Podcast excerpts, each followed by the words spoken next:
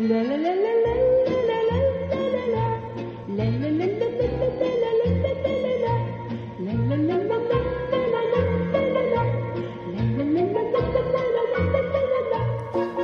Hallo an alle hier bei Chese. Es ist jetzt schon die zweite Folge im neuen Jahr und die, damit die zweite Folge der neuen Staffel 7.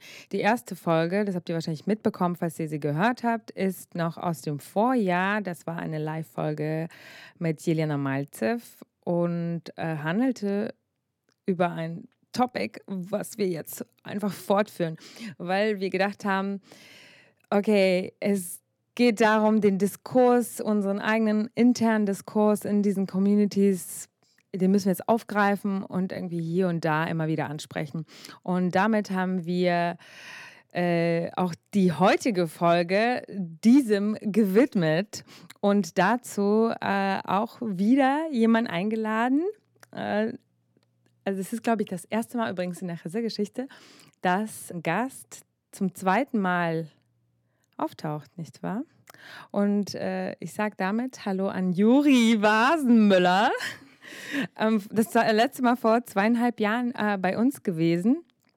Und äh, heute versuchen wir über, weiß ich nicht, keine Ahnung, whatever the so-called community oder unsere Issues im Diskurs zu sprechen zu ähm, Post aus, beziehungsweise wie wir ähm, hier so ein bisschen ähm, seit Monaten ähm, lästermäulerisch immer ein bisschen mocken, uns darüber Lost Ost. Äh, wo sind wir gerade? Wo stehen wir mit diesem Begriff Postost, der immer in inflationärer benutzt wird, nicht nur von uns intern in diesen, weiß ich nicht, Kreisen Berlin und Bundesdeutsch, äh, sondern auch, weiß ich nicht, in Medien ähm, genutzt oder appropriiert teilweise wird und was machen wir damit? Ähm, brauchen wir den? Es gab ja auch schon etliche ja, Diskussions- Versuche dazu.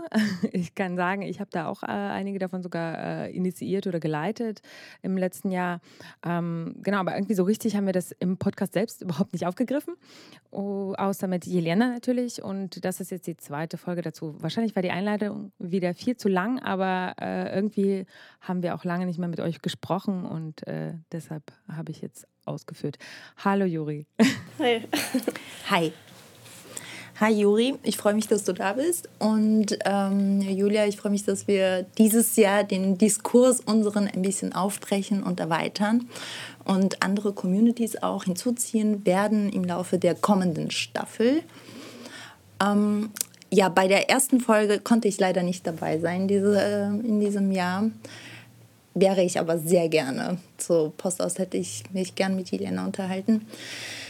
Ähm, aber jetzt können wir mit viel Energie einfach mit Juri weitermachen. Ähm, Juri kennt ihr bestimmt aus diversen äh, Medien. In der ersten Folge, als du da warst, sprachen wir über Klassismus.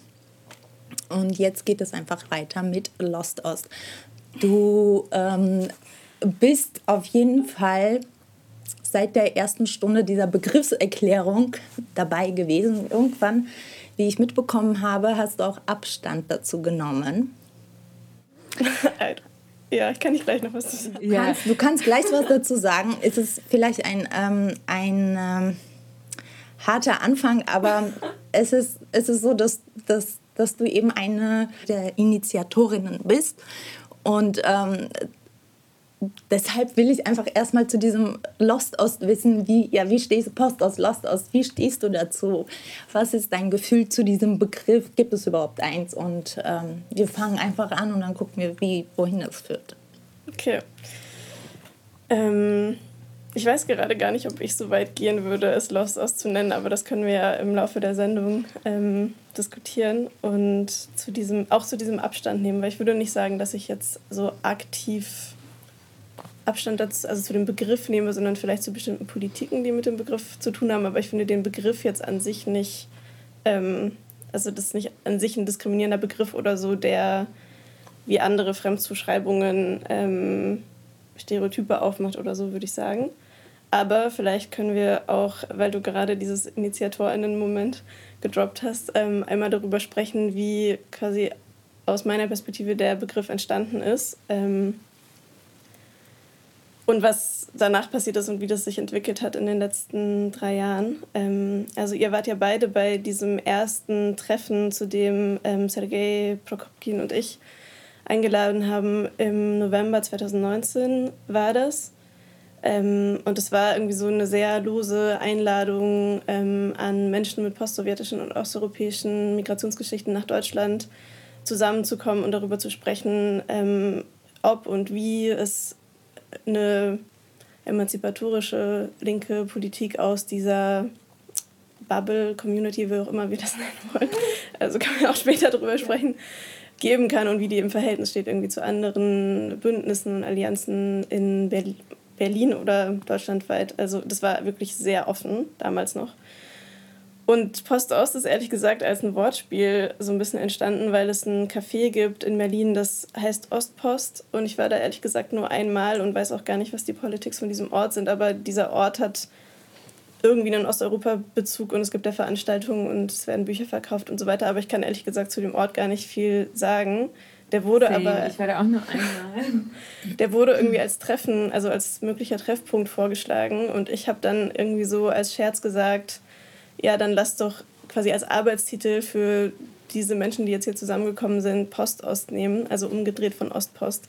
Es gab irgendwie keinen theoretischen Unterbau von, was soll diese neue Identitätskategorie, die wirklich nicht als Identitätskategorie damals gedacht war, jetzt bedeuten oder beinhalten, sondern es war ähm, ja ein Arbeitstitel für diese Gruppe von Menschen, die da zusammenkamen und dass dann dieser Begriff so in Social Media aufgegriffen wurde und andere Menschen angefangen haben, den für sich zu benutzen. Das war irgendwie so ein Selbstläufer und ich finde das auch voll spannend, also weil, wie gesagt, nicht so viel theoretischen ähm, Background irgendwie oder so viel. Wir haben nicht uns überlegt, wir wollen jetzt einen neuen Begriff so coinen oder so, sondern es ist dann irgendwie so passiert und ich finde es voll spannend zu sehen, ähm, mit was für unterschiedlichen Bedeutungen Menschen den auch aufladen, jetzt wo er so im Raum ist.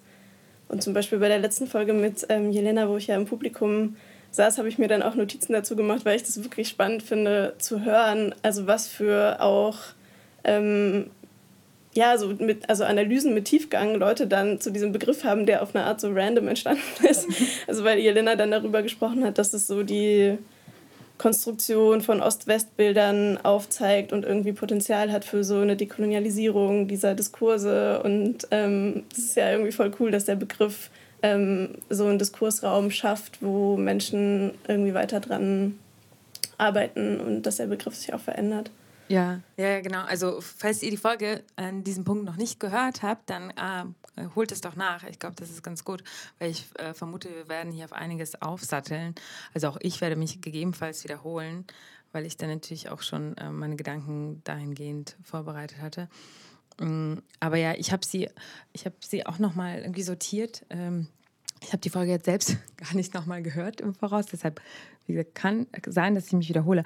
Aber äh, was ich auf jeden Fall ähm, äh, an dieser Stelle sagen will, ist auch das, was du gerade gesagt hast, dass das Sprachliche oder beziehungsweise die, die Lücken in der Sprache, dass das eigentlich der Ausgangspunkt für alles war und auch für diesen Neologismus. Ne? Also, dass wir, dass eigentlich das Sprachliche immer vollkommen hinterher ist äh, von dem, was eigentlich passiert in der Gesellschaft, ähm, wie wir es erleben und wie wir es fühlen. Also das sind ja alles Sachen, die wir teilweise überhaupt gar nicht veräußern können, weil es gar keine Begriffe dazu gibt.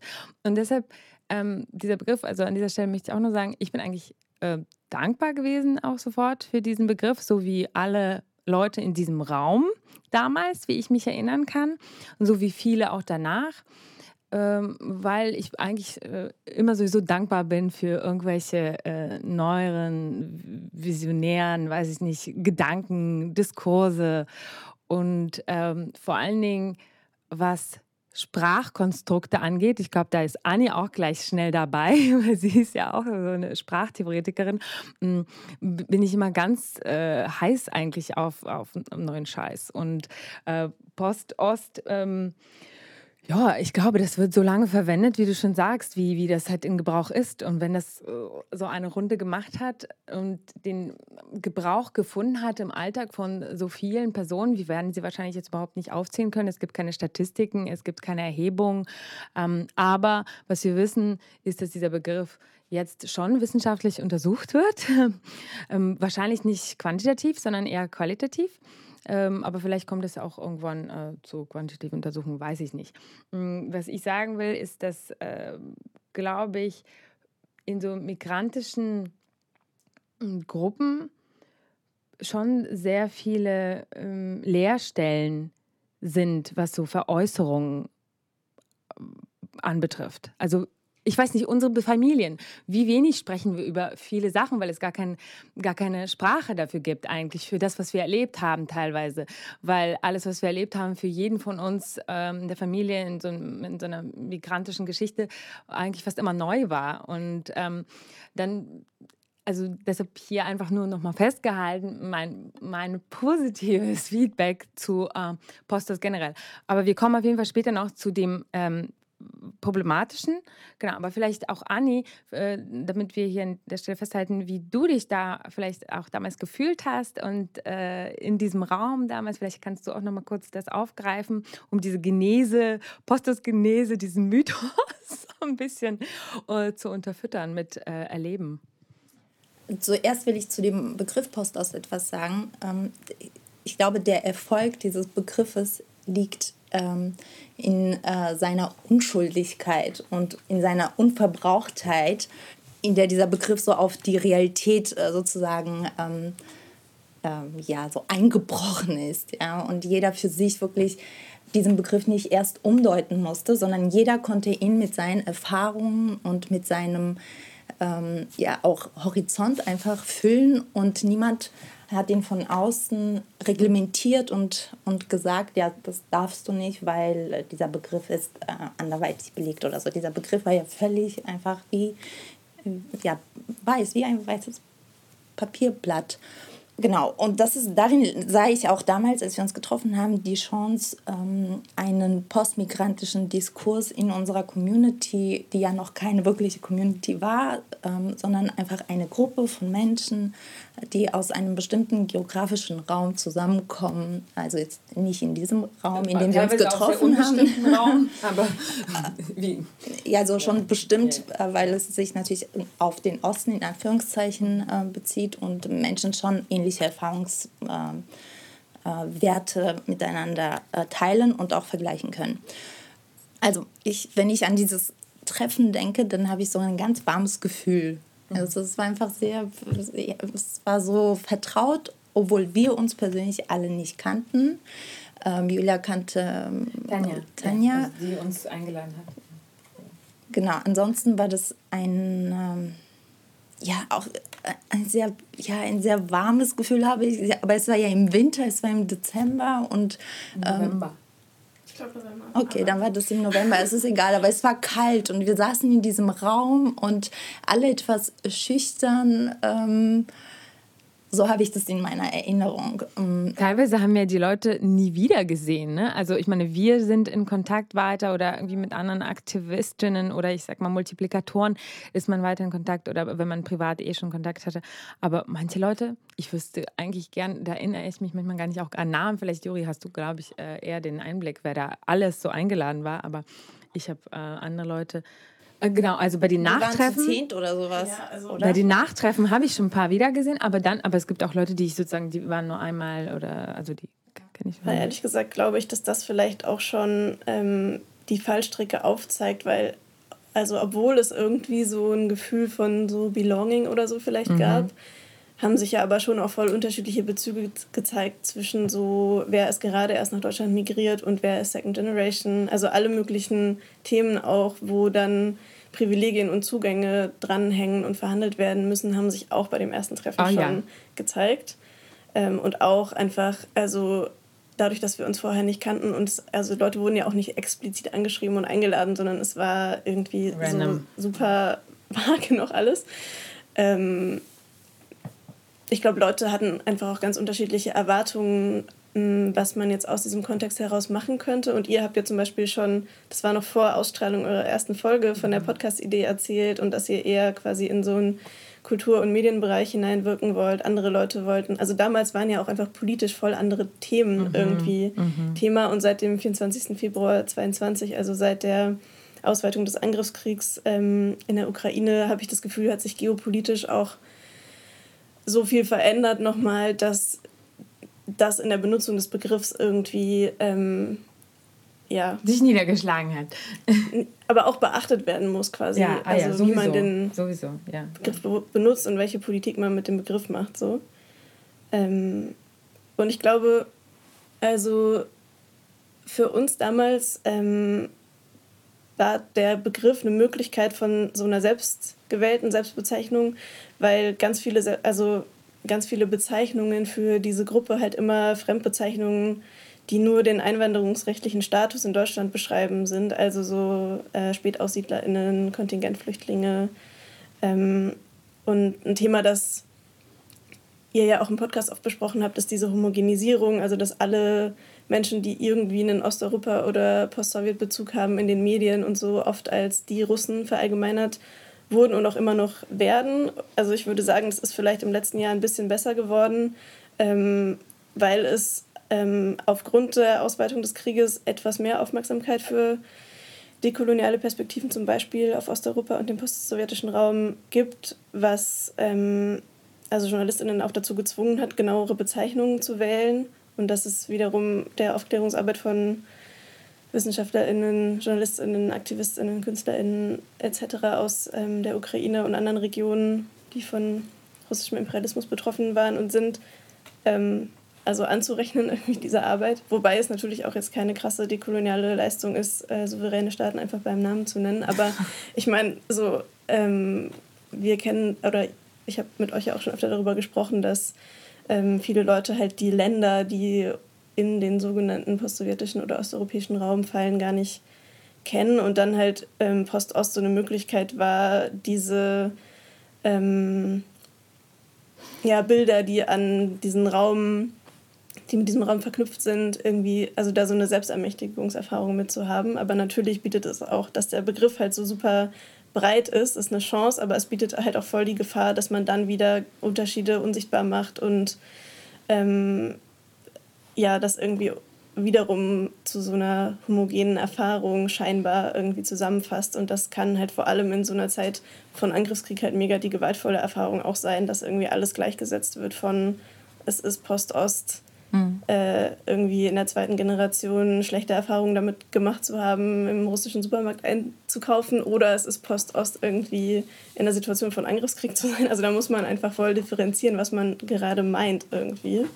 Vor allem müssen aber auch die Menschen, die, äh, die das für sich benutzen, auch das Recht haben, diesen Begriff zu kritisieren, irgendwie unter, ohne unter Beschuss zu geraten, äh, äh, irgendwie Abstand dazu nehmen zu wollen um gegen die Homogenisierung ähm, sozusagen ähm, ja, entgegenzuarbeiten. Und das, ähm, damit fängt man ja meistens an, wenn ein Krieg oder irgendein anderer gesellschaftlicher Konflikt vorhanden ist. Dann fängt man an, Analysen zu betreiben und dann für sich zu entscheiden, welche Begriffe will man für sich benutzen. Ähm, ich will kurz nochmal zum Begriff zurückkommen und dann kannst du da an der Stelle weitermachen. Ich denke, dass wir immer noch ähm, gegenüber vielen anderen Migrantinnengruppen im Vorteil mit diesem Begriff sind, weil wir irgendwie zufällig zu dieser losgelösten Begrifflichkeit gefunden haben, was viele andere äh, Gruppen für sich ähm, noch gar nicht generiert haben und vielleicht auch ähm, ähm, ja, diese Bestrebungen irgendwie haben, so etwas zu finden, aber noch nicht, noch, noch nicht zu diesem, ich sag mal, ähm, weißen Blatt für sich gekommen sind, um sich komplett selbst zu bestimmen.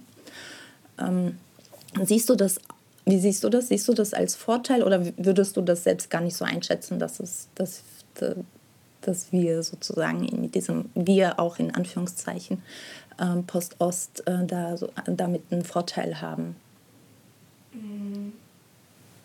Ich weiß gerade nicht, ob das so ein Alleinstellungsmerkmal ist, weil ich das Gefühl habe, dass also verschiedene Communities ja schon auch mega viel Bildungs- und Aufklärungsarbeit ähm, dazu gemacht haben, welche Begriffe zum Beispiel nicht benutzt werden sollen, journalistisch und welche Begriffe zu bevorzugen sind. Und da werden ja schon auch ähm, neue Begriffe kreiert. Aber ich weiß auch irgendwie nicht, also bei dieser Frage, wir haben jetzt die Möglichkeit, so einen Begriff zu bestimmen, dann ist ja auch die Frage, wer also nimmt tatsächlich an diesem Diskurs teil und wo wird der bestimmt. Mhm. Und ich habe das Gefühl, das passiert ähm, viel auf Social Media zum Beispiel. Und ohne das irgendwie kritisieren zu wollen, dass das kein wichtiger politischer Raum wäre oder so, habe ich manchmal das Gefühl, dass es so eine Schieflage gibt von ähm, quasi, wer hat dann Sprechpositionen auf Social Media und wie spiegelt sich das dann aber in realen Begegnungen und in einer schon auch, also in realen Politiken von Solidarität wieder und ich habe auch eine Frage daran, ob das quasi eine Identitätsbezeichnung ist, der Begriff, ähm, oder auch eine Bezeichnung für eine politische Praxis vielleicht. Weil ja, ja, ja, ja, ja, wir sind hier mittendrin eigentlich äh, gelandet. Ich denke zum Beispiel auch überhaupt nicht, dass wir irgendjemanden irgendwas voraus haben. Wir sind vollkommen hinterher. Das ist meine Meinung. Wir, äh, unsere migrantische Gruppe ist relativ, die migrantische Geschichte von vielen, ähm, weiß ich nicht, wen auch immer man da jetzt darunter Moment, zählt, äh, ist sehr, etwas sehr jung. voraus haben ähm, ist etwas anderes für mich, als äh, einen kleinen Vorteil für sich mit einem Begriff erschaffen zu haben. Also es ist auch, äh, Vorteil hier ist auch nicht unbedingt ähm, ausschließend den anderen gegenüber gemeint, also auf keinen Fall. Es ähm, ist was, worüber wir auch sehr häufig sprechen, ist, dass wir zu Neologismen für uns kommen können. Ich äh, habe einfach nicht diesen Einblick bei anderen Communities, inwiefern sie für sich diese Neologismen einfach kreiert ja, haben. Doch, also, also, zum Beispiel auch bei Rice and Shine, Vietdeutsche kam eigentlich so über einen Podcast auch so. Rice, also die haben den Begriff äh, geprägt. Und also das ist jetzt nur ein Beispiel. Aber es gibt ja, wie gesagt, migrantische Communities, die eine deutlich längere Geschichte in Deutschland haben und schon äh, viel kompliziertere und äh, komplexere Organisationsstrukturen, die viel Historie, äh, natürlich auch mit der Komplexität verbunden, auch viele Konkurrenzen, Allianzen, Dissonanzen, wo wir jetzt auch gerade schon gelandet sind, waren. Bei uns fängt es gefühlt gerade jetzt erst an. Und äh, ich sehe das als überhaupt nichts Schlimmes. Wie gesagt, so ein weißes Blatt, wie Anni, du das beschreibst als Metapher, ähm, lädt er dazu ein, da ganz viel drauf zu schreiben neben diesem Postos, eigentlich zu so einem Brainstorm. Und ähm, das ist auch das, was ich erwarte und das ist auch äh, das, was passiert. Und ich finde, das ist auch das, was richtig ist. Ähm, ein Diskursraum. Und da, äh, das, was du gesagt hast, das ist auch genau meine Auffassung von diesem Begriff, ist gar nicht so, dass es ein Begriff ist, sondern dass es ein Raum ist. Das ist, also für mich, ich habe das mal aufgeschrieben, ich begreife das überhaupt als etwas sehr Prozessuales. Also für mich ist es eher so eine Art Forschungsprozess im, im ehesten Sinne, also in meinem sehr subjektiven Sinne ein künstlerischer, das habe ich schon auch mit äh, Jelena äh, gesagt in der Folge. Und es ist eine Art Forschungsdiskurs, also weil für mich weil vieles, was ich mache, ist so eine Art künstlerische Praxis. Das habe ich dann irgendwann auch begriffen. Zweitens ist es etwas sehr Strategisches.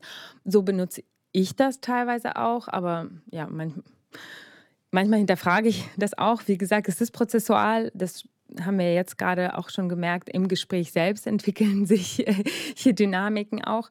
Und ähm, für mich ist das vor allem eine temporäre K Kategorie. Und habe ich von Anfang an auch so verstanden. Also die ist vielleicht auch zu überwinden gilt. Also das ist, ähm, ich habe da jetzt mit Absicht ein Fragezeichen gestellt, weil das kein Muss ist. Also, aber für mich zum Beispiel persönlich hm, gehe ich schon davon aus, dass es eine temporäre Kategorie ist, weil ich das betrachten kann in meiner persönlichen, ich sag mal, identitätspolitischen Laufbahn, die ich, weiß nicht, seit ich ein Teenager bin, ähm, auf jeden Fall äh, beschreite.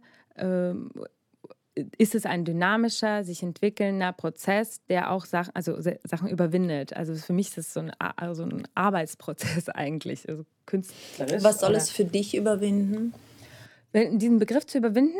Also ich weiß nicht, genau, also dann für dich. Äh, an welchen, also wer, warum welche, nee, welche Merkmale sollen überwunden werden? Also kannst du, hast du also, da naja, also eigentlich, das ist ja das eine vielleicht Utopie, das ist ja auch das, was wir immer, immer mal hier droppen. Eigentlich ist das auch, oder deine politische Arbeit, Juri, oder die politische Arbeit der Leute, die da in diesem ersten Meeting waren. Ich meine, theoretisch gilt es ja für viele von uns, ähm, genau ähm, das zu überwinden und in einem, weiß nicht, so eine Art postmigrantische, solidarische Gesellschaft zu betrachten, die eben nicht in diese Subkategorien ähm, sich so splitten muss, um, um, um sich zu erkennen. Ne? Aber wir sind noch in diesem Erkennungsprozess und zwar äh, noch relativ am Anfang aus äh, meiner Perspektive. Und das heißt, wir werden wahrscheinlich auch Postaus noch eine Weile hier und da uns zuschmeißen und betrachten und ähm, wer auch immer da äh, Interesse dran hat. Und für mich ist das ein Tool auf jeden Fall. Also ein Element, äh, auch ein politisches äh, Werkzeug. Künstlerisches. Also was diese Unterscheidung identitätsstiftend oder, oder beziehungsweise wie kannst du noch mal sagen, wie du das genau unterschieden hast, ob das eine Identitätskategorie ist oder eine politische Kategorie? Ne, war deine Ja, oder also quasi, ob das eine Identitätskategorie ist oder ob der Begriff viel mehr für eine bestimmte ähm, politische Haltung oder Praxis steht, also zum Beispiel von antirassistischen Allianzen. Mhm. Also ich, ich sehe das noch, noch noch sehr lose. Ich sehe das wirklich nur als einen Raum. Also weder als Identitätskategorie noch ein, als einen, äh, ich sag mal, linksorientierten oder sowas politischen Raum. Das sehe ich noch nicht ge gegeben. Äh, das ähm, hat noch nicht für mich diese Kontinuität erreicht in diesen drei Jahren. Ähm, eine Identitätskategorie, ähm, um diesen Begriff als solche zu bezeichnen, ähm, den, die, diese Identitätskategorie könnte ich jetzt nicht losgelöst von der politischen betrachten, weil, weil dieser Begriff trotzdem für mich sehr politisch ist und da die Trennung zwischen Identitätskategorie, also diese saubere Trennung und politische Kategorie, kann ich nicht bei dem Begriff vollziehen. Das ist für mich noch alles wie, wie so ein Farbtopf mit verschiedenen, ganz verschiedenen Farben, die ineinander übergehen. Ähm, ich glaube, das ja. ist auf eine Art ja auch normal, dass ähm, Begriffe also unterschiedlich aufgeladen werden von unterschiedlichen AkteurInnen. Und ich, also ich glaube auch überhaupt nicht, dass Postost jetzt per se links ist oder so. Und das ist ja auch bei anderen Begriffen, also so Sammelbegriffen wie zum Beispiel queer, die bewusst irgendwie fluide sind, das bedeutet dann nicht, dass alle Leute, die sich unter diesem Begriff finden können, die gleiche politische Haltung ja. oder Praxis haben. Und ich glaube, damit den, werden wir... Das, der, der Schuh äh, ist auf jeden Fall... Den kann, kann das niemand mehr anziehen. Ja, nee, das ist jetzt... Aber vielleicht also kann ich nochmal versuchen zu beschreiben, was ich damit meinte. Also, weil, nochmal zurück zu 2019, als wir diesen Begriff angefangen haben zu benutzen, da ging es ja darum... Ähm, bestimmte Zuschreibungen und Lebensrealitäten von Menschen aus Osteuropa und dem postsowjetischen Raum zu beschreiben in ihren Ähnlichkeiten und Unterschieden. Ähm, Differen ja, also Differenzen stand eigentlich ganz oben, wenn ich den Raum betrachte auch, also und unsere verschiedenen Erfahrungen. Und es ging schon aber auch primär quasi um eine Migrationsgesellschaft in Deutschland. Also ich hätte damals nicht gesagt, irgendwie, wenn ich äh, über eine Person an einem bestimmten geografischen Ort spreche, dann zu sagen, das ist auch eine Post-Ost-Person oder so. Und das meine ich mit diesem Identitätskategorie mhm. ähm, Fragezeichen, mhm. weil ich zum Beispiel für mich nie sagen würde, meine Migrationsgeschichte ist Post-Ost zum Beispiel, sondern ähm, also ich finde, man muss quasi immer unterscheiden, in welchem Kontext macht es Sinn, welchen Begriff zu benutzen und auch, also wann macht es Sinn, auch transparent und trennscharf zu sein, um zum Beispiel halt Unterschiede ähm, auch zu benennen oder ja, transparent zu machen. Und ich, also ich hätte damals auch für mich persönlich immer noch gesagt, dass meine Familie eine post-sowjetische Migrationsgeschichte hat, aus Kasachstan migriert sind zum Beispiel. Und dann aber eher für die politische Praxis von, wie kommen wir jetzt alle zusammen und können dann wiederum in breitere Bündnisse gehen oder so. Da hätte ich dann gesagt, eine Gruppe von Post-Ost- äh, Personen machen jetzt dies und jenes oder so, quasi um so ähm, uns unter einem Begriff zu sammeln, aber nicht um damit ähm, mich komplett irgendwie in diesen Begriff einzuschreiben oder so. Mhm. Das ist mittlerweile flöten gegangen. Also wenn man jetzt so alles zusammen angeht. Also für dich persönlich kann es ja noch so sein. Für mich war das auch so. Aber auch bei mir stelle ich fest, dass sich das jetzt gerade so abspaltet in so eine Nirvana ähm, weil ich natürlich auch im medialen Kontext diesen Begriff ständig, also einerseits haben wir den irgendwie eingeführt mit dem Podcast teilweise. Wir haben den ständig in Interviews oder irgendwo gedroppt. Also wir sind auch so ein bisschen schuld daran. Äh, das, äh, also ich, ich ja, aber ich finde das gar nicht. Ich aber andererseits war das unser Aim das Ding halt so ein bisschen zu streuen und das ist vielleicht etwas, wo du dann jetzt sagen kannst, Juri, okay, was habt ihr eigentlich für einen Scheiß gemacht? So. Okay, also ich sehe, also ganz, also äh, ganz ähm, also mein Ziel war das, um jetzt, wenn wir jetzt darauf kurz zurückkommen wollen, was, wann, was denn das Ziel war. Also ähm, das habe ich vielleicht, also wir sprechen, Julia und ich sprechen oft darüber, ich weiß nicht, ob ich das jemals im Podcast gesagt habe, aber mein Ziel war immer, Anschluss an einen größeren Diskurs zu finden, mhm. postmigrantischen Diskurs mhm. zu finden. Und Doch, ich habe mich ständig drüber. Und ich habe ich habe mich ähm, ich, also ich interessiere mich für diesen Diskurs. Natürlich will ich auch meinen Platz darin finden. Und bis wir diese Arbeit in dieser Form nicht voran, also selbst vorangeschritten haben, ähm, habe ich mich ähm, gefragt, wo kann ich denn mich reinsetzen? Und ich habe für mich diesen Platz einfach nicht gesehen. Ähm, und zwar nicht aufgrund äh, von Identitätskategorien, sondern genau aufgrund von politischen Kategorien, die ich für mich dort, äh, in, mhm. also in der deutschen äh, mhm. Mehrheits- und migrantischen Gesellschaft nicht wirklich für mich selbst persönlich gesehen habe. Und ich habe äh, jahrzehntelang danach gesucht und aber auch einzelne Personen, die so auch so auf der Suche waren, immer wieder getroffen. Und, und plötzlich war dieser Moment, wo diese ganzen Personen zusammenkommen und sagen, okay, lass mal schauen, oder vielleicht auch nicht, wohin es gehen soll. Und dann entfalten sich verschiedene Projekte. Und jetzt sind wir da und diskutieren über einen Begriff, den es nicht gegeben hat und der sich total anarchisch und anarchistisch vor allem entwickelt hat ähm, und streiten uns oder äh, darüber, warum es jetzt was der eigentlich ist. ähm, und wem man, wem man aufstößt und was, aber das ist ja total normal. Eigentlich ist das ja, ja alles die Genese, so läuft der Hase. Es ist eigentlich nichts, worüber man sich Sorgen machen sollte, sondern eigentlich ähm, ist das eigentlich eigentlich fast schon lame. Also es ist einfach normal. Aber witzig, witzig, äh, äh, wir unterbrechen Juri permanent. Sorry, okay, sag. Ich sag danach. ich wollte nur einmal einwerfen, dass ich quasi mit dieser äh, kurzen Anekdote voll nicht irgendwie so ein Patentrecht oder so auf diesen Begriff claimen wollte. Gar nicht. Ich finde es sehr gut, dass also ähm, Leute den also auch unterschiedlich ausbauen und so. Und bezüglich quasi diesem Ding von, dass das normal ist mit Begriffen, das denke ich auch. Aber das habe ich ja vorhin auch schon kurz angerissen.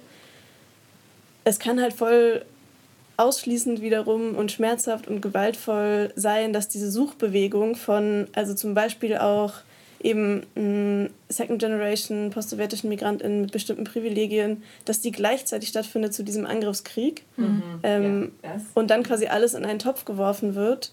Und das ist ja auch immer die Gefahr bei unterschiedlichen Begriffen, dass die Leute quasi dann am meisten Raum ähm, einnehmen in, dieser, in diesem Begriffsclaim, die halt eine bestimmte hegemoniale Rolle darin haben oder halt bestimmte Privilegien, aka oft halt Russlanddeutsche zum Beispiel. Und ähm, das Problem für mich ähm, ist gerade, dass Post-Ost häufig als Synonym einfach verwendet mhm. wird, und, ähm, und zwar mit so einer Beharrlichkeit, äh, bei der ich mich frage, woher sie denn kommt. Mhm. Ähm, das widerspricht so stark gegen die Intention dieser Selbstbestimmung oder Selbstbezeichnung. Genau. Das checken die aber nicht. Aber je, je, oft. Das, das, das kann sein, aber das Problem haben wir ja trotzdem. Also, ja. dass, dass diese Synonymisierung wieder eben zu einer Homogenisierung eben führt und ähm, wir eigentlich auch gar nicht mehr daran richtig beteiligt sind an der weiteren Entwicklung dieses Begriffes, sondern permanent an, an Brüchen. So wir sagen, wenn, wenn eine neue Erklärung kommt, eine, äh, eine Premiere, Entschuldigung, zum Beispiel, ähm, keine Ahnung, ähm, Russlanddeutsch ist Postost, ja, also das ist gleichgesetzt. Gerade, weil, das ist einfach nicht der, also nicht ja. der Fall und und darüber muss, muss wirklich offen gesprochen werden, ohne dass, dass man sich äh, beleidigt fühlt oder ausgeschlossen fühlt, weil, weil es eben ein Diskurs ist. Und so kann dieser Begriff auch nicht auch, finde ich, total problematisch wissenschaftlich ausgelegt werden. Das geht eben auch. Habt ihr nicht das äh, Gefühl, aber auch, dass diese Probleme, also diese Probleme, was heißt Problem? Also das ist, äh, ich will die auch gar nicht runterspielen, ich nehme sie auch vollkommen ernst, schon seit bald einem Jahr. Äh, bin, also bin ich ständig dabei, dass erstens diskutieren wir das hier. Ähm, in allen eigentlichen beruflichen Feldern diskutiere ich das oder habe auch Veranstaltungen dazu gemacht äh, oder Medieninhalte oder oder. Aber habt ihr nicht das Gefühl, dass eigentlich diese ganzen Sachen ähm, auch äh, durch sozusagen den Außenblick gekommen sind, also eben durch diese Fehlinterpretation der Mehrheitsgesellschaft, der, weiß ich nicht, Allmanns oder des Western Gazes, ähm, dass dadurch ähm, auch sehr viel von diesen ähm, Dissonanzen ergeben haben, also durch die Fehlinterpretation und ähm, die, weiß nicht, teilweise Appropriierung oder wie auch immer, diese Begriffe durch äh, irgendwelche ähm, vielleicht tradierteren Gruppen und so weiter, wurde der Begriff auf einmal irgendwie irgendwie neu besetzt und eigentlich von seiner Ursprungsidee, naiven, weiß ich nicht, äh, sehr differenziert gedachten, sehr empowernd gedachten, sehr dekolonial gedachten Idee des Begriffes dann halt so äh, dahin gedrängt. Also ich meine, ich sage ja trotzdem, dass, also nicht, dass wir uns nicht damit beschäftigen, sondern im Gegenteil, aber ich hatte das Gefühl, dass das durch die Besetzung dieses Begriffes, durch neue, ich sag mal, ähm, ähm, ja, äh, durch neue Teilgruppen kam oder durch die Interpretation dieses Begriffes von au außen. Okay, dieses Außen klingt auch so krass ex exkludierend, aber äh, weil es gibt ja was ist das Innen?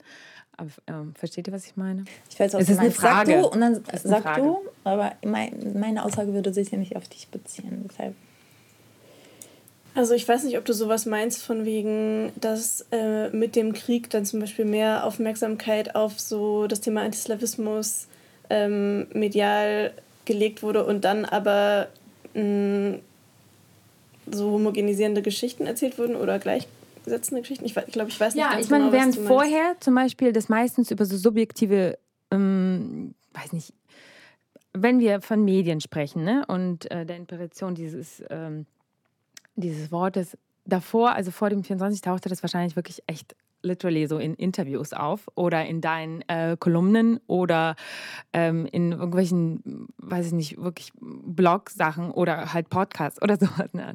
Danach ähm, hat es so Hochkonjunktur erhalten äh, und wurde einfach dann synonymisiert, homogenisierend benutzt für whatever they wanted. Also ob das dann Russlanddeutsche, ob das Postsowjet oder oder war.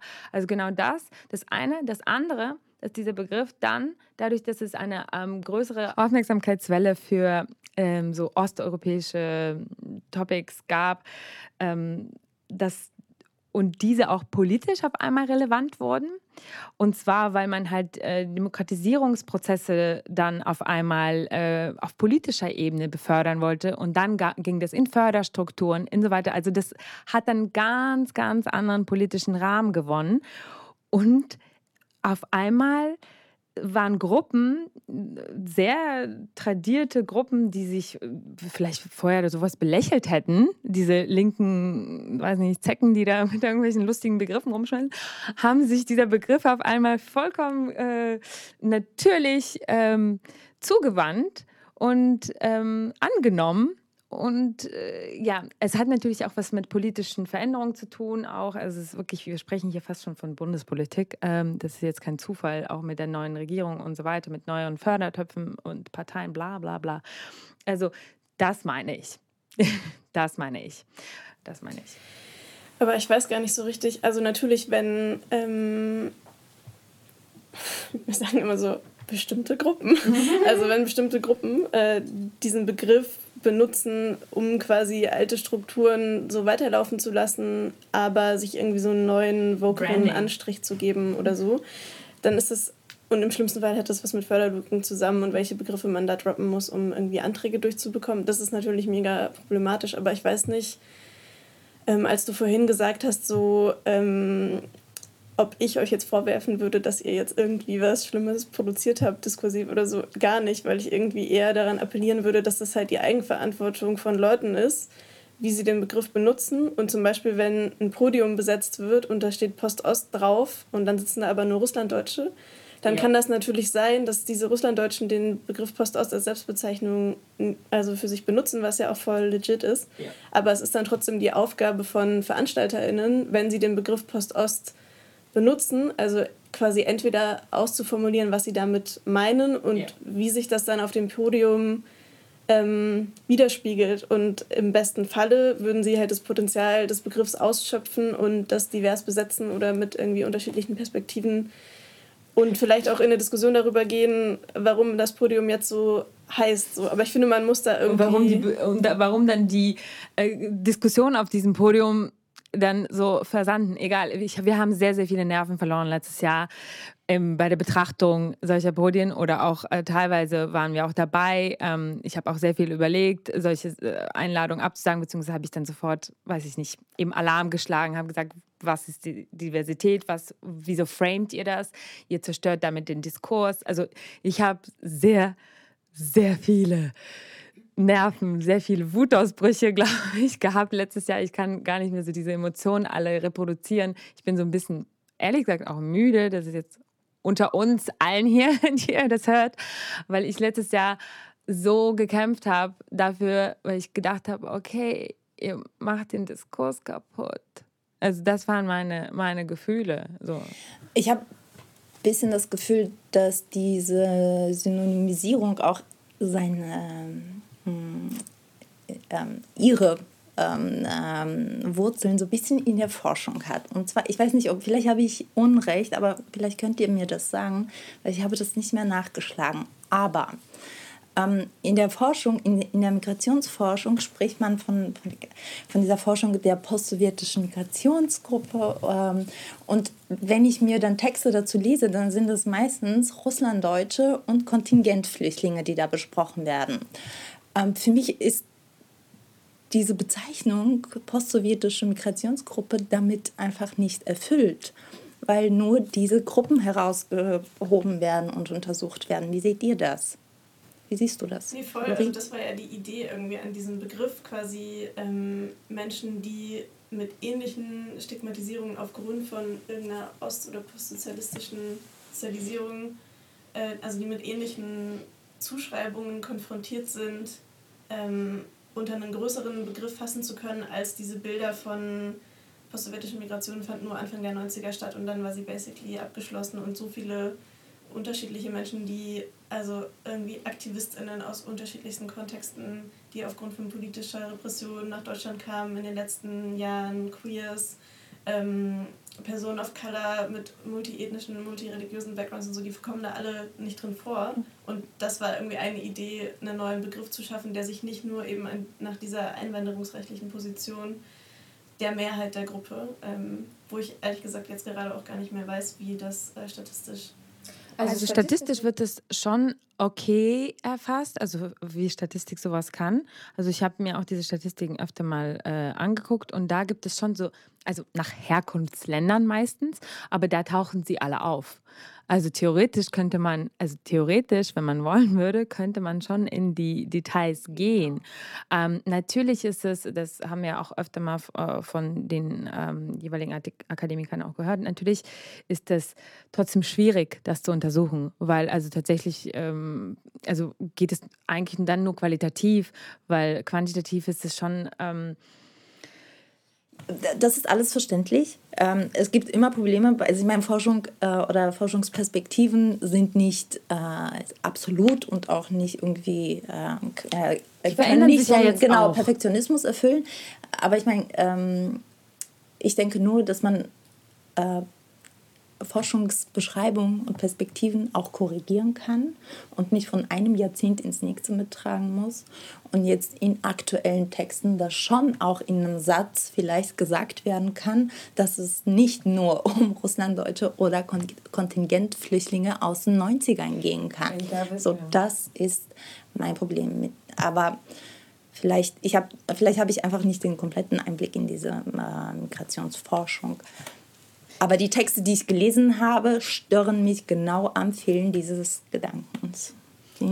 Aber habt ihr nicht das Gefühl, dass jetzt quasi ähm, mit der Ankunft von UkrainerInnen sich eh, also das nochmal total alles verändert ja. und auch verändern muss? Muss, ja, ja, klar. Ja, ich habe hier auch, also diese, äh, was das Schwere, diese, dieses Community Buildings, also nicht nur für unsere Community, es, es, betrifft ja auch ganz viele andere migrantische Communities, sind halt, es gibt auch ständig neue Migrationswellen und das sind alles Herausforderungen und die gab es auch schon immer, auch in den 90ern. Also wenn ich an meine Eltern denke und als die hier ihre Berliner Zeit hatten, noch mit deutlich weniger ähm, Brüchen, äh, vielleicht damals eine lustigere Zeit gehabt als wir jetzt, aber ja, diese Brüche kamen dann 2014 und dann haben sie auf einmal zerfielen auch diese lustigen Communities, die in den 90ern, Anfang 2000er vollkommen Potpourri hier in Berlin abgehangen haben.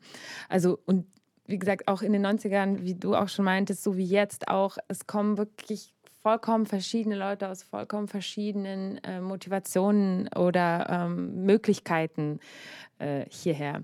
Und das wird auch äh, so bleiben, so wie wir uns angucken, was alles äh, in diesen Herkunftsländern, um diesen Begriff zu bedienen, alles abgeht gerade.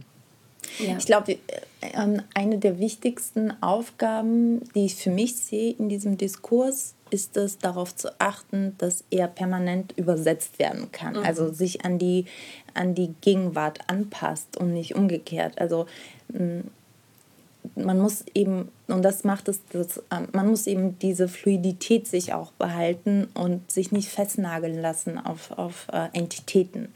Ja, Juri, ja, ich musste, ich musste nur gerade, weil du über also so Forschung und welche Bilder werden da auch ähm, irgendwie mit kreiert und so gesprochen hast. Ähm, ich muss, also ich komme irgendwie immer wieder zurück zu dieser Frage von so Aufmerksamkeitsökonomien in den Medien, ähm, weil natürlich kann man sich auch fragen, irgendwie, warum diskutieren wir jetzt die ganze Zeit über so einen Begriff eben im Moment dieses Krieges und gleichzeitig ähm, gibt, also gab es im letzten Jahr, wie du ja auch schon gesagt hast, Julia, bezüglich so, plötzlich gibt es irgendwie mehr Sichtbarkeit irgendwie für politische Themen in Osteuropa und ähm, dem postsowjetischen Raum. Ähm, aber weil Anni ja auch eingangs irgendwie gesagt hat, ich hätte mich von dem Begriff abgewandt oder so. Es war auf jeden Fall, drauf gekommen. nee, es war auf jeden Fall nicht so ein aktives, ähm, ich cancel jetzt diesen Begriff oder so, sondern eher, ich glaube, es war auf meiner politischen Prioritätensetzung auf eine Art nicht so voll weit oben die ganze Zeit auch an diesem Social Media Diskurs dran zu sein und so. Ähm, weil ja, das ja irgendwie auch so voll mh, mm, schnelllebig da passiert. Ja, aufgebaut ist. Also same hier. Warum reden wir jetzt erst? Das war ja auch die Eingangs also sozusagen äh, äh, Prelude, die ich versucht habe da vorzustammeln. Warum haben wir das eigentlich nicht gemacht? Weil wir das natürlich beobachtet haben und wir haben auch unsere Prioritäten gesetzt. Und jetzt sind wir trotzdem hierher gekommen, weil wir schon gemerkt haben, dass da irgendwie trotzdem anscheinend der Bedarf da ist, dass vor allen Dingen auch, dass äh, dieser Begriff eben Schaden anrichten kann bei Leuten, die ihn. Ähm, ja, denen er fälschlich zugewiesen wird, zum Beispiel, oder Leute, die sich von ihm abgewandt haben, aus äh, bestimmten Gründen, bekannten Gründen, auch UkrainerInnen. Aber ich meine, es gibt auch trotzdem UkrainerInnen, die den benutzen. Das ist, wie gesagt, aber dieser Begriff und seine Genese, was, wie er appropriiert, wie er benutzt, äh, wie er empowert, wie er ähm, excluded, also da, ja, da, das haben wir jetzt versucht oder das versuchen wir jetzt hier zu äh, besprechen. Aber ein, auch ein Punkt vom Anfang, den du gebracht hast, den ich auch sehr wichtig fand, den habe ich hier auch in meinen Notizen stehen.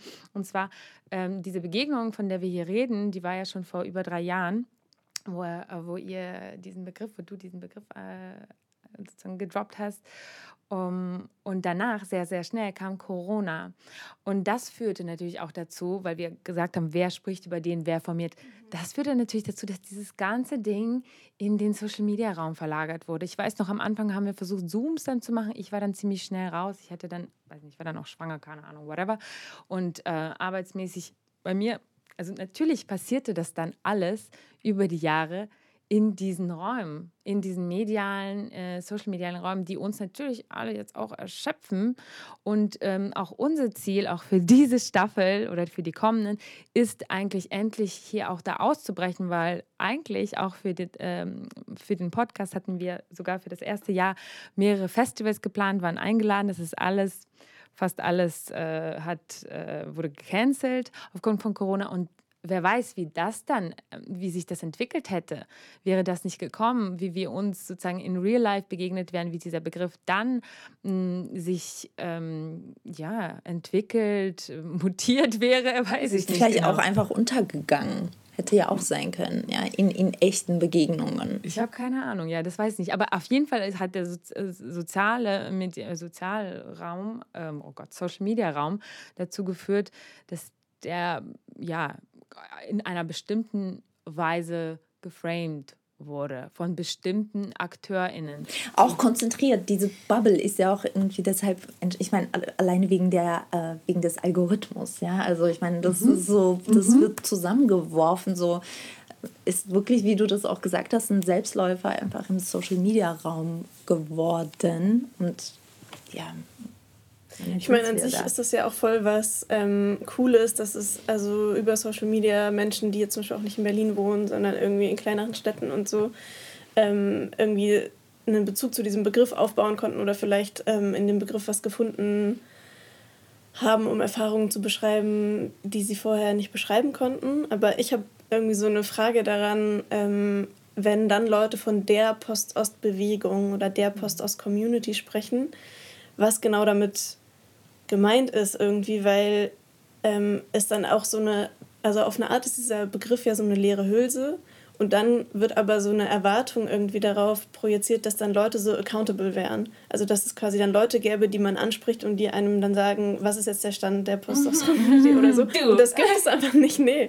Weil, also quasi die Momente von irgendwie also Begegnungsräumen, wo Leute das tatsächlich aushandeln würden und tatsächlich in Kontakt miteinander treten würden und irgendwie ja die Aushandlungen von Positionierung, Privilegien, Erfahrungen, die wir jetzt auch schon angesprochen haben, tatsächlich führen würden, die sind ja, das gab es, also meiner, jetzt, vielleicht habe ich es auch nicht mitbekommen, aber nicht so viel und dadurch ist natürlich die Enttäuschung, wenn man dann zusammentrifft ja. und dann merkt irgendwie, es gibt vielleicht doch nicht so viel geteilte Erfahrung, sondern das sind alles ähm, fremde Leute, die sind fremde Leute, aber auch quasi, es ist halt auch in einer migrantischen ähm, Bevölkerungsgruppe in einem Migrationsland voll notwendig, gerade auszuhandeln, wer zum Beispiel im Moment des Angriffskriegs auch von welchen irgendwie russischen imperialen Narrativen und Praxen profitiert hat und wie man jetzt damit umgeht, so.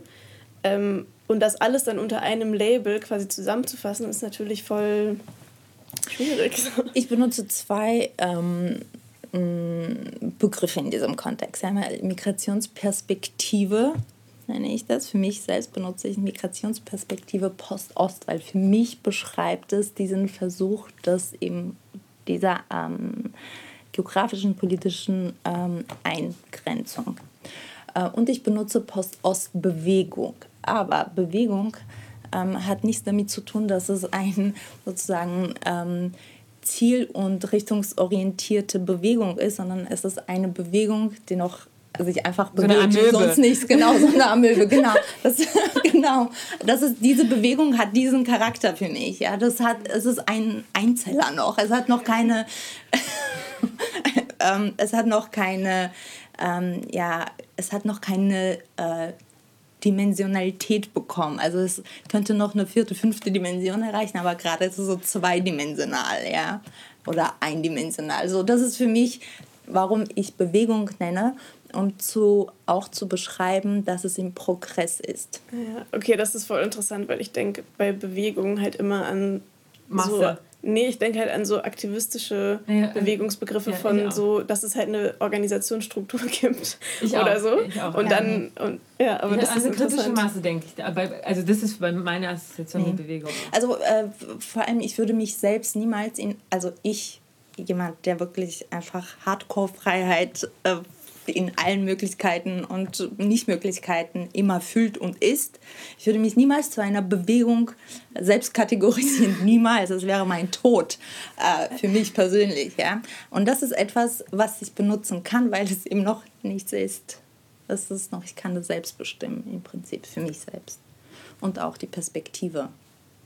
Und äh, hier sehe ich für mich die Chance auch dieser Subjektivität gegeben. Okay, da knüpfe ich an. Also, weil das, da knüpfe ich an diesen beiden Sachen an, die Juri und Anne gerade gesagt haben. Also, diese Treffen, ich war ja schon bei also ein paar Treffen dabei, die es gab, die dann halt so, also ich bin auch sehr dankbar für die Leute, die diese Möglichkeiten gegeben haben, irgendwie in, in physischen Raum äh, sich zu treffen mit Menschen, die sich vielleicht irgendwie mit diesem Postus-Begriff zumindest beschäftigen, wenn nicht assoziieren wollen. Und äh, da hat man schon gemerkt, dass das halt alles sehr, sehr, sehr, sehr, sehr subjektiv ist. Dass jeder, und das merkt man ja auch an Social Media und so weiter, also dass jeder irgendwie sein eigenes Süppchen kocht und eigentlich jeder irgendwie so ein Longing hat von so einem einsamen migrantischen Kind, weiß ich nicht, was irgendwo allein in der Schule gehockt hat und dann eigentlich so ein Longing nach einer Gruppe hat, aber eigentlich kommen wir aufeinander und jeder hat so seine kleine ego-subjektive Perspektive um diesen Begriff entwickelt und dann clashen wir aufeinander und sind so, ah, hi. So, und, da, und, und das war sehr spannend. Also ich will es gar nicht, ich will es gar nicht so dämonisieren, ich will es auch gar nicht kleinreden.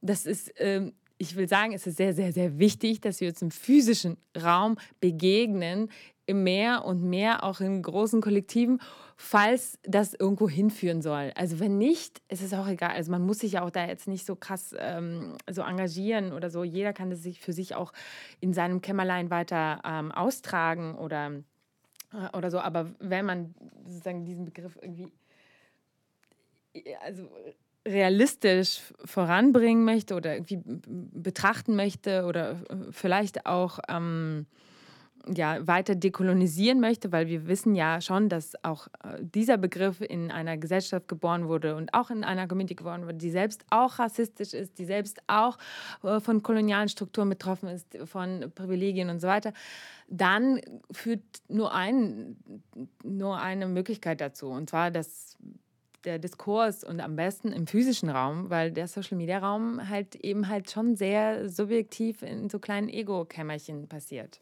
Ich meine, jeder Begriff hat einen subjektiven und einen objektiven Moment. Ja. So. Und äh, der objektive Moment an dem Begriff ist für mich ähm, die Anschlussfindung eben an den postmigrantischen Diskurs insgesamt. Ja. Äh, für mich ist das überhaupt das Wichtigste, diesen Diskurs auch dahin zu führen, weil was braucht man denn, also was ist das Ziel einer solchen Findung oder Zusammenfindung Community, wenn wir diesen Begriff benutzen wollen, wenn man sich nicht ähm, ja, an, so in den Anschluss, an den Anschluss der, in, an die Gesellschaft auch bemüht, also mit den Zielen oder ähm, äh, Deutungen, die man sich selbst gibt. Also man muss es einbetten. Wir sind ein Teil der Gesellschaft und wir können ja nicht einfach ich so. Ich weiß, das ist nicht dein Wort, aber es passt sehr gut. Solidarität, solidarisch. Ich habe ein neues Wort. Solidarität finde ich eigentlich viel schöner. aber, aber Solidarität ähm, yeah. ist ein Begriff, der, der schön ist, aber eben ich sehe den eben nicht yeah, yeah, immer erfüllt. genau. Das ist von einer anderen Folge. Das ist von einer anderen Folge, aber ähm, ja.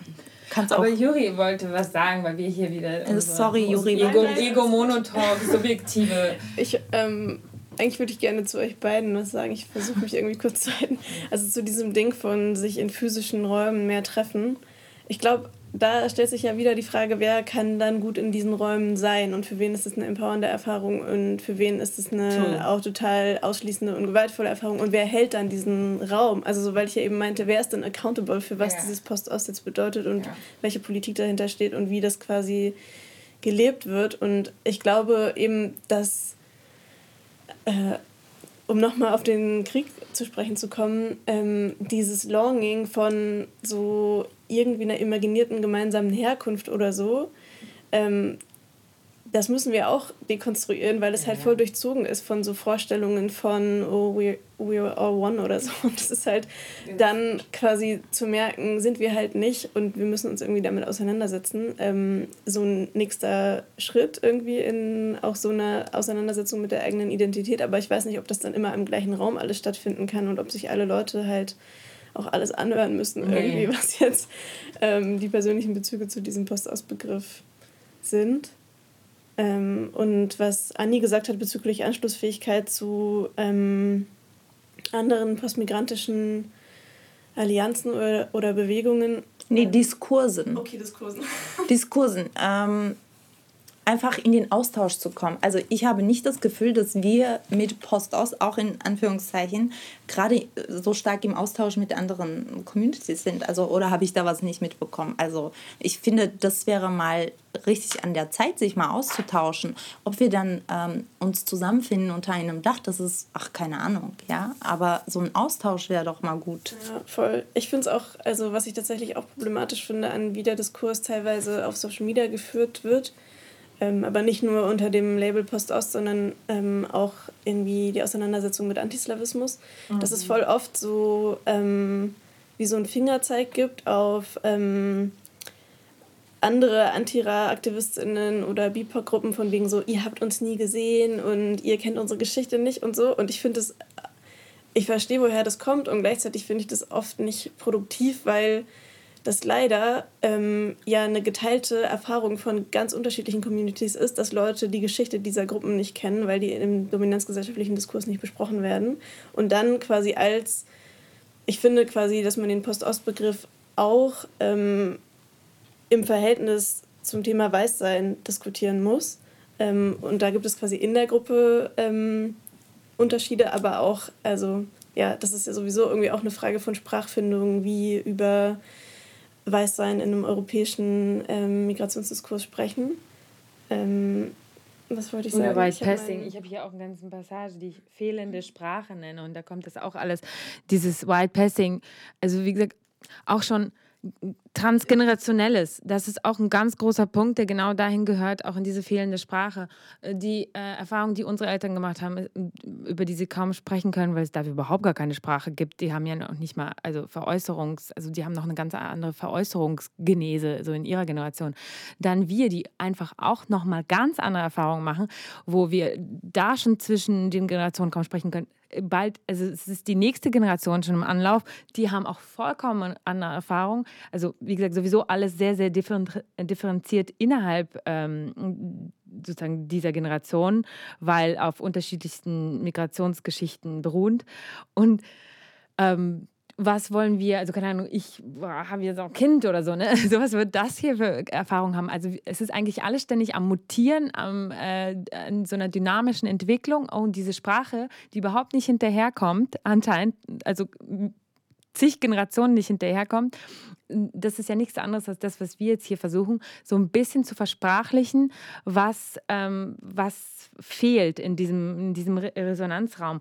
Und ähm, da, dieses White Passing, wie äh, sind wir da, welche Privilegien bringen wir da mit im Vergleich zu anderen White Passing? Also es gibt auch äh, so äh, Black POCs, die White Passing sind, so. Also, und dann kommen wir, hey, so.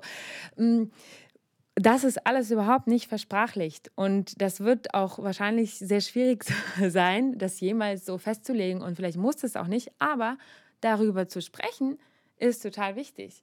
Und ähm, finde ich, find ich eigentlich gerade so, wenn wir jetzt so Richtung Ausblick kommen, weil es ist jetzt auch schon so weit, ähm, finde ich eigentlich auch mit am wichtigsten festzuhalten in so einem überstündigen Gespräch.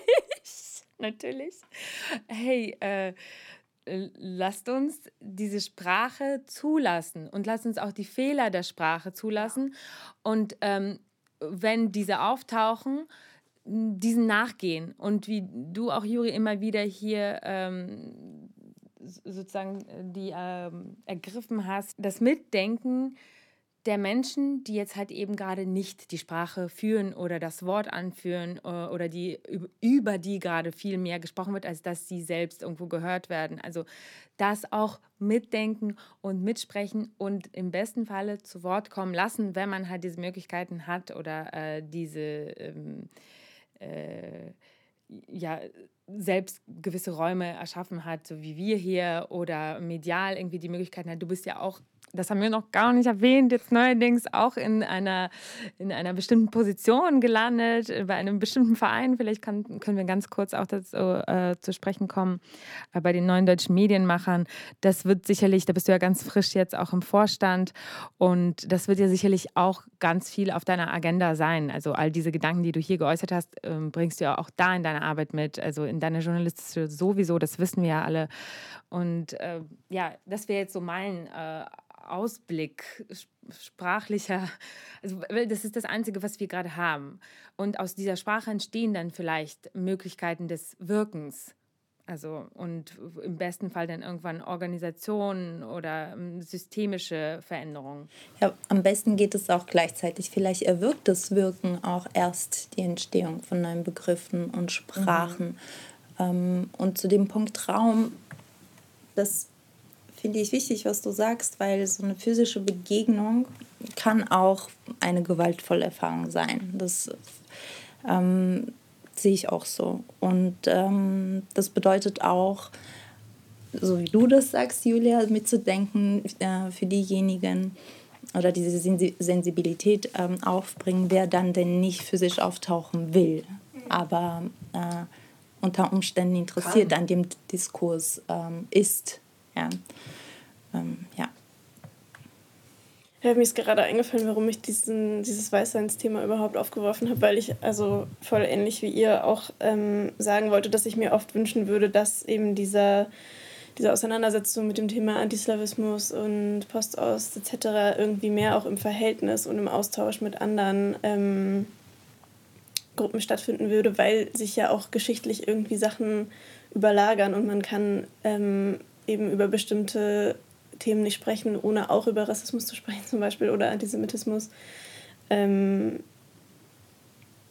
ja, und das wird ja auch irgendwie mitunter gemacht, dass jetzt zum Beispiel in Analysen ähm, zum Krieg in der Ukraine auch irgendwie andere ähm, Regime und andere Kriegskontexte und so ins Verhältnis gesetzt werden. Aber ich finde, es passiert noch viel zu wenig irgendwie ähm, da auch so, also historisch irgendwie so Entanglements ähm, aufzuarbeiten. Und ich glaube, für uns, also wenn wir jetzt nochmal von so einer Post-Aus-Community ausgehen, dann ist es auch unsere Aufgabe. Also wenn wir irgendwie so über Dekolonialisierung sprechen oder so, halt, das ist ähm, ja quasi in den postsowjetischen Regionen gerade ähm, voll im Gange, dass ähm, das vor allem auch von FeministInnen vorangetrieben wird, ja. so ähm, dekoloniale Diskurse öffentlich zu machen. Aber das dann wiederum zu übersetzen, was bedeutet das für eine ähm, Gruppe nach einer Migration an einem anderen Ort, wo quasi noch viel mehr ähm, Leute ähm, homogenisiert werden und wie gehen wir dann damit um? Ich glaube, es ist noch eine voll große Frage irgendwie. Mhm. Und ich weiß ja zum Beispiel auch nicht ganz sicher, ähm, wie dann immer unterschiedliche Rollen einnehmen irgendwie.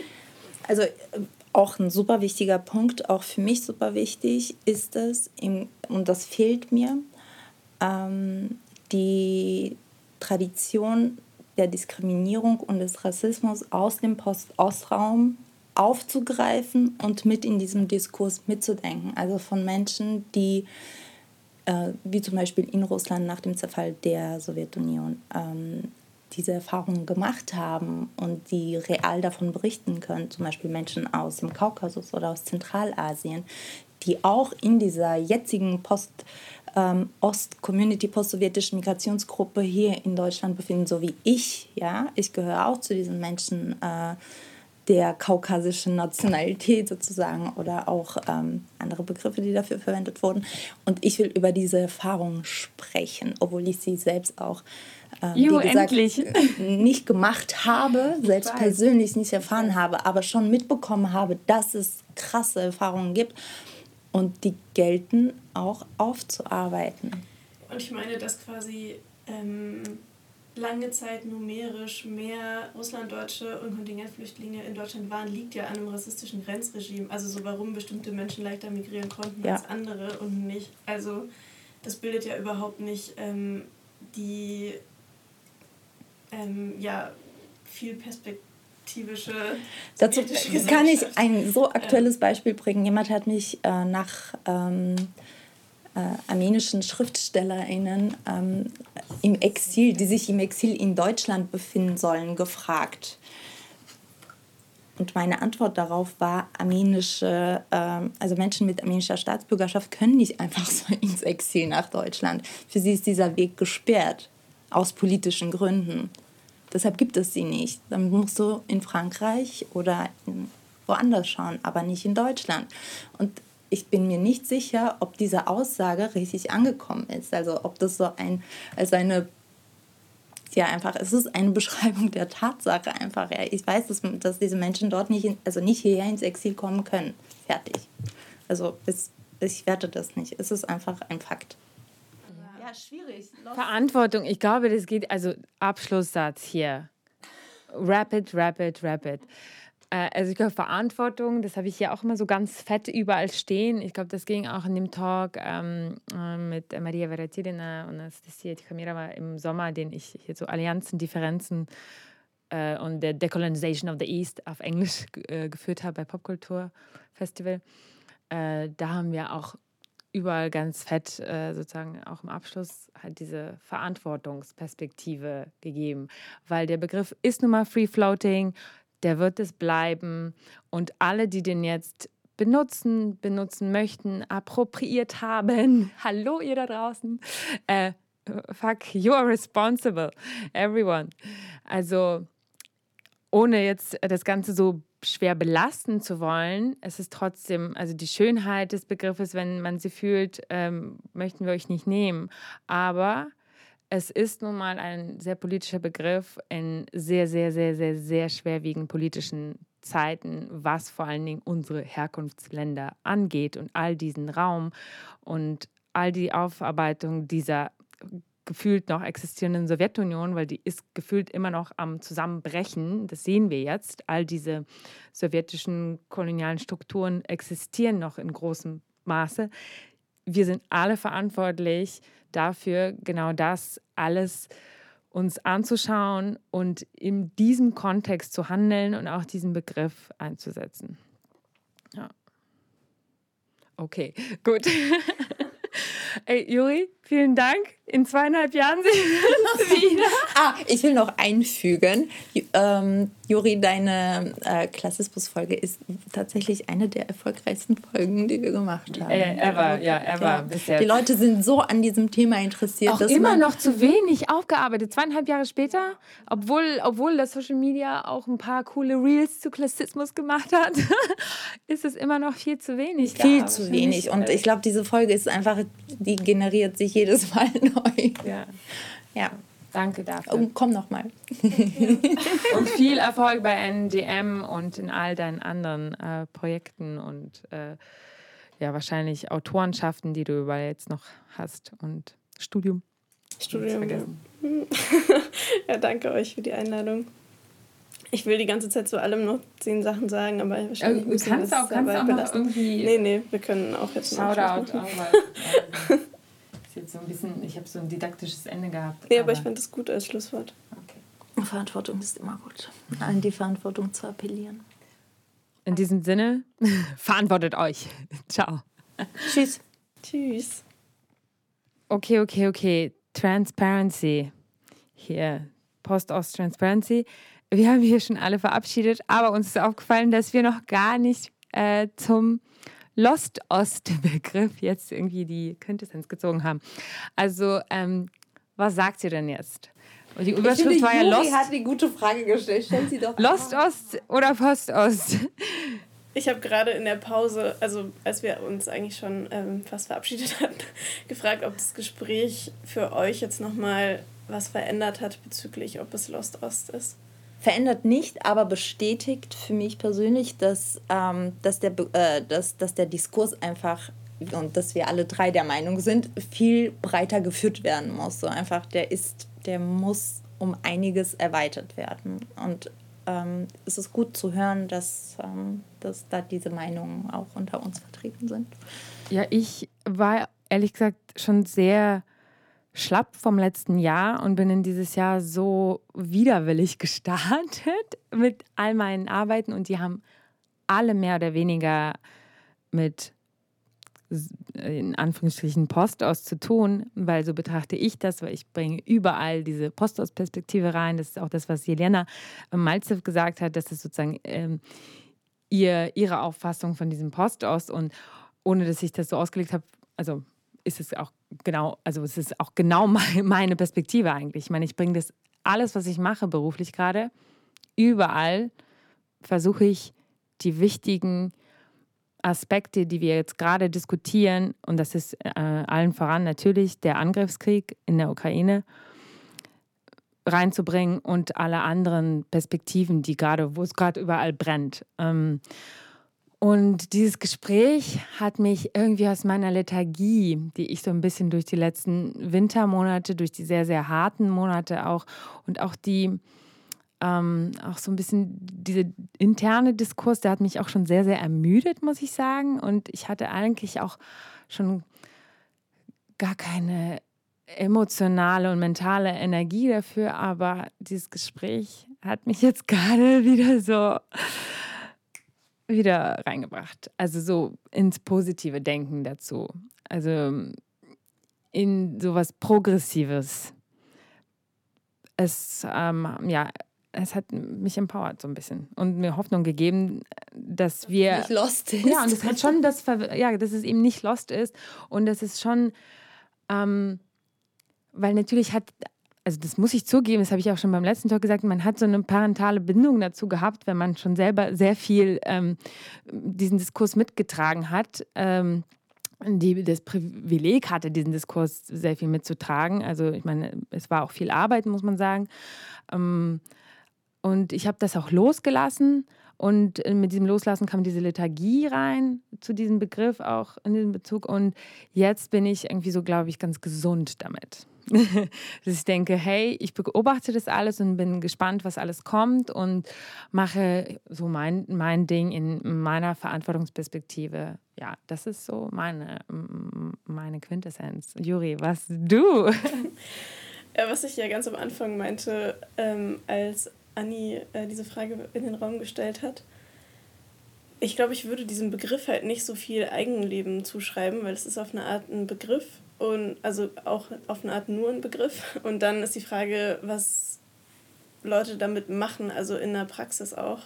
Und ich glaube, halt von voll vielen Leuten, die den Begriff vielleicht für sich benutzen, wissen wir auch nichts. Also aufgrund irgendwie von diesem Thema Sprechpositionen auf Social Media und dann fallen irgendwie einzelne Beispiele auf, die vielleicht der eigenen Vorstellung von dem Begriff nicht entsprechen und so. Aber ähm, das bedeutet dann ja nicht unbedingt, dass der gesamte Begriff irgendwie sofort äh, verbrannt ist oder so, sondern dann kann man, wie jetzt schon, wie mehrfach gesagt wurde, eben an die Verantwortung appellieren.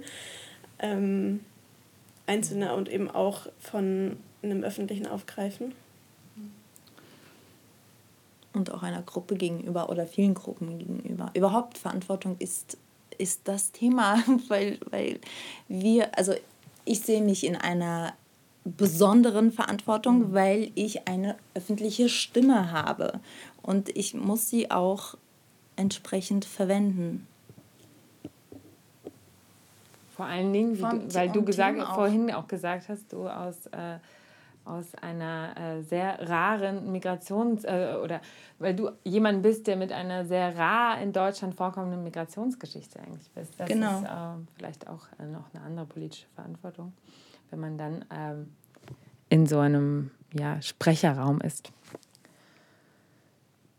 Okay. So, jetzt aber, jetzt Schluss. Kein Nachtrag mehr. Vielen Dank fürs Zuhören. Ciao. Und ey, kommentiert alles, bitte auch eure Positionen, eure Gedanken, eure äh, Statements, Gefühle, ähm, No-Gos, alles auf den sozialen Medien. Also das eine ist das Zuhören, aber Leute, die Bock haben auf Diskurs, ihr könnt in weiß nicht, meistens sind wir, am aktivsten sind wir schon bei Instagram, es gibt es aber auch bei Facebook. Ihr könnt da ähm, alles in den Kommentarspalten kommentieren, ihr könnt uns E-Mail schreiben, also es passiert auch tatsächlich viel und äh, DMs. Und wir versuchen auch unsere Community-Arbeit auszubauen, aber es ist sehr, sehr viel Arbeit auch alles. Deshalb, ähm, wir, wir versuchen so gut wie es geht, ähm, sozusagen euch alle mitzudenken und ähm, auch eure Gedanken und machen hoffentlich in den nächsten Staffeln auch mehr dazu. Und liked uns und äh, ja, alle unsere Gästinnen und ihre Projekte und Arbeiten und ja, empowert uns alle gegenseitig und euch alle. Jo. Last but not least wollen wir darauf hinweisen, dass die Idee dieses Podcasts unterstützt wird. Dafür danken wir der LMDR Nordrhein-Westfalen für ihre finanzielle Unterstützung und freuen uns riesig über die Förderung des Ministeriums für Kultur und Wissenschaft NRW.